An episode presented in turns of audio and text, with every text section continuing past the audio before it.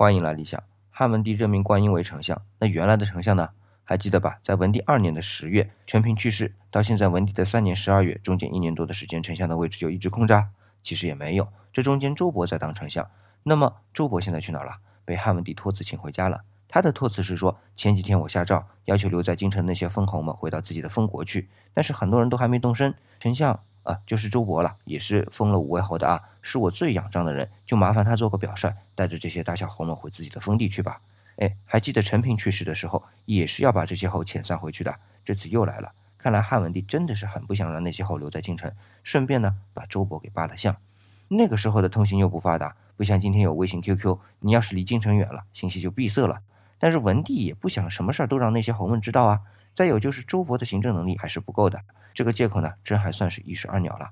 那今天在理想主义公众微信号里回复“借口”两个字，告诉你借口的另外一个意思。